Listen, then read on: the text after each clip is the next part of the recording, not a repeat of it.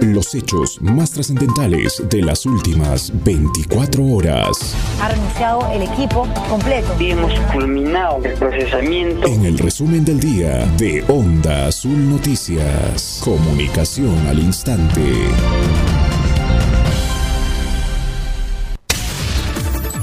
En Juliaca, cooperativas mineras de La Rinconada y Lunar de Oro se movilizaron exigiendo la promulgación de ley que propone prorrogar la vigencia del proceso de formalización. En Chucuito, Juli buscan declarar como patrimonio cultural de la nación a la danza Los Lupacas. Siete millones de vacunas llegarán a la región de Puno en la primera quincena de enero del 2022. Consejero por la provincia de Chucuito, Juli Freddy Rivera, fue elegido como presidente del Consejo Regional para el periodo 2022. En Puno, joven mototaxista fue encontrado sin vida en su unidad menor, aparentemente fue acribillado a balazos.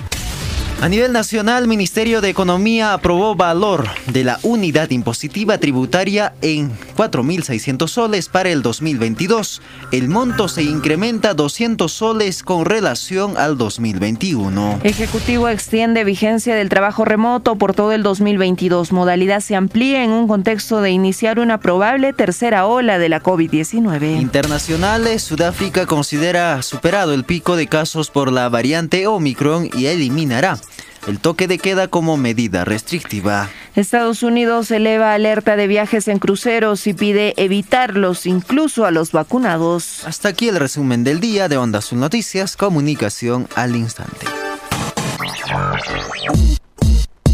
Onda Azul. Onda Azul.